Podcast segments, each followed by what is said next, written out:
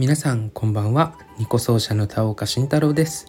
おしんのゆるっとラジオ第13回目の配信となりますけれども本日はですね少しニコの形産地による違い音色の違いなど詳しいことをお届けしようかなと思いまして今録音しております。最後までお楽しみください。さあニコの違い。についてなんですけれども皆さんどうでしょうね？なかなか未だにこうニコの詳しいことをご存じない方って結構いらっしゃると思うんですけれどもまあなかなかまだまだこう謎に包まれた部分がねたくさんあると思いますので少しずつですけれども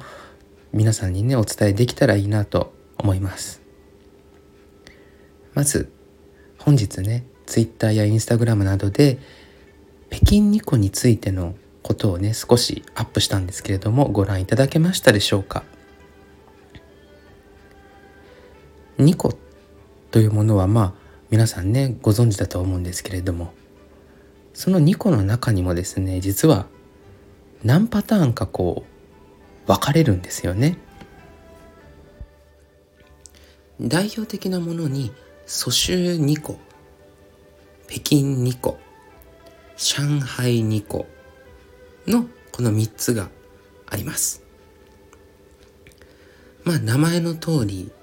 産地でね分かれているんですけれども一番日本人が2個の音色想像するものが蘇州2個になりますそして一番2個の中でも伝統的なスタイル割と昔ながらの音色とかもねこう継承しているのが蘇州2個というふうにもね言われております。僕は今ライブやあのレコーディングなどでもメインで使っている楽器はこの蘇州2個になるんですけれどもその他に北京2個僕が2個を始めた約20年前は日本でもねかなり北京2個ばっかり流行ってたんですよ。で当時中国の国内でもですねこの北京2個を使用されている奏者の方っていうのはたくさんいらっしゃったんですよね。でこの北京2個っていうのが何が違うかと言いますとまず形状が全く違いますあの形は2個なんですけれども2個の銅の部分まあオーソドックスなのは六角形なんですよただこの北京2個っていうのはですね基本的に八角形のものを指すことが多いんですよね。で前の方が八角形で後ろが円形。で中にですね竹の筒。まあトイレットペーパーの芯みたいな形の筒がですねこう入っていたりとか。で割とこうなんでしょう。音がとにかく大きくなるように改良されて作られたのがこの北京2個だと言われています。それまではですねまあ2個って割と音は小さく、まあ、音色を楽しむ文化だったのではないかなというふうにね思ったりもするんですがやはり中国であの文化大革命の時代がねありますけれどもその頃にですねやはりこうもっと大きな音で演奏。例えばあの路上などねそういう外だったりとかもっとこう大きな音で迫力ある音色でっていうふうなことを経て八角形の2個があの改良されて作られたっていうふうにね聞いております。でもやはりですね2個としての音色がいいのはこの蘇州の六角の2個なんですよね。なのでもう現代の中国あのー、国内では八角形の2個を使ってる方っていうのはですねそのプロの方とか学生とか見てももうほとんどいらっしゃらないんじゃないかなっていうような感じ。でこう販売されてる楽器店なんかでもやはり六角形の2個扱ってる方が多いみたいなんですよね。ただ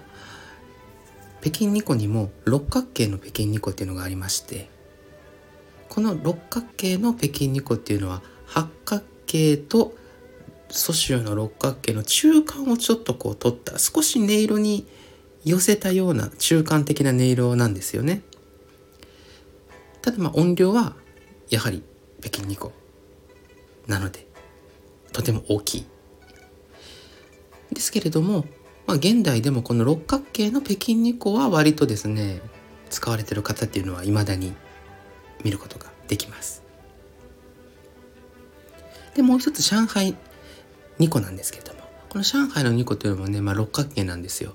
でまあ蘇州と一緒で南方系のね暖かい地域こうのんびりした地域ゆったりした。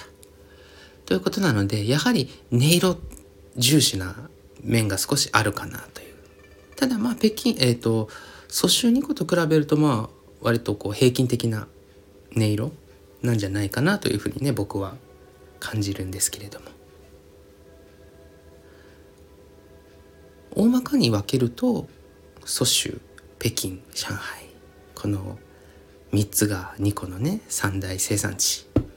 と言われています。まあその他にもですね例えば天津だったりとかあのいろいろあるんですよね2個の産地っていうのは。ただまああのこう派生していったようなところもあるので大まかに分けるとその3つになります。僕が2個を始めた頃習っていた師匠は大連の方だったので大連と言いますと中国でいうと北の方ですよね遼寧省の。ですのでやはり僕の師匠も北京の2個を使ってたんですよ。なので僕も、まあ、当然のごとく2個を始めた頃は八角形の北京2個をずっと使ってましてでそっから、えー、六角形の北京2個に行きましてで蘇州の2個もうそこからずっと六角形の蘇州の2個とまあ上海のね六角形もありますけれどももうそこからずっとですねほぼ演奏ではもう10年ぐらいはずっと六角形のね南方形の2個を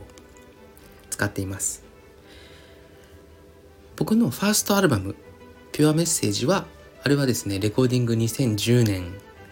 にレコーディングをしているのであれはですね北京の2個で全て音は取っておりますのでもしねお持ちの方いらっしゃったらちょっと聞いてみていただきたいなと思いますがやはりですね音色がちょっと違うんですよ。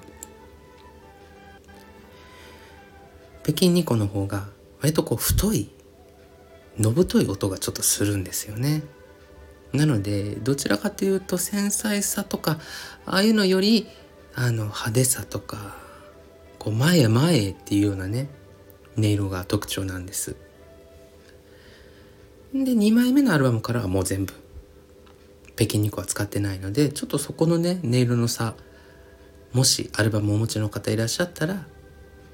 聴き比べていただけるとちょっと面白いかなと思います。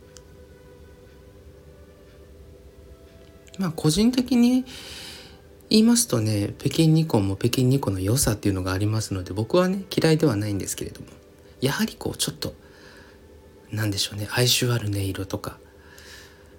深みのある音色深みのある曲そういうのをこう求めるってなったらやはり蘇州2個の方が合うんじゃないかなと思いますのでもしね今後2個を始められる方とかいらっしゃいましたら是非参考にしていただきたいんですけれどもまあ今日本国内でこう2個扱っている専門店で北京2個をですねこう全面に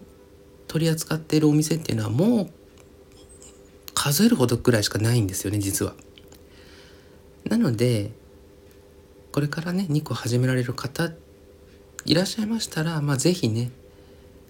あのオーソドックスな扱いやすい蘇州2個を選ばれることをお勧めいたします。なぜ扱いにくいかと言いますとですね実はこの北京2個っていうのは皮がとにかく薄いんですよ。ひび側のまあ鱗じゃない裏側の方の脂肪とかそういうのを全部極力そぎ落として薄く薄く削って貼ってるのでちょっとね扱いは少し難しいあの音がこう不安定裏返りやすかったりとか不安定っていうのはねあるので、まあ、扱いやすさで言うと蘇州2個がね初心者の方は楽かなと思いますので是非参考にしていただけたらと思います。ということでもう大まかにはなりますけれども2個の何でしょう産地による特徴とかっていうのをお伝えいたしました。まあ実際ねこう CD の音源だったりライブでこうマイク通してっていうよりかはもうその場でね同じ空間でこう同時に聴き比べるっていうのがねできれば面白いんですけれどもなかなかねもしそういうのを開催するとなったら蘇州の2個と北京の2個と上海の2個3本持っていかなきゃいけないってななっちゃうので、まあ、なかなかね実現は難しいんですけれどもまあいつかはね1回ぐらいちょっとそういう演奏メインというよりかは少しこうニコンについての深掘りの回みたいなのもちょっとねまあ開催したいなという気はねあります。ニコンの産地によるその楽器の音色の違いとか地方によるその曲のね弾き比べ特色の違い奏法の違いとかそういうのまあやってみたら面白いかなと思うんですけれどもまあ機会がねありましたらあの企画したいなと思っております。ということで本日の「おしんのゆるとラジオ」は以上になります。皆様ご視聴ありがとうございました。それではまた次回の配信でお会いいたしましょう。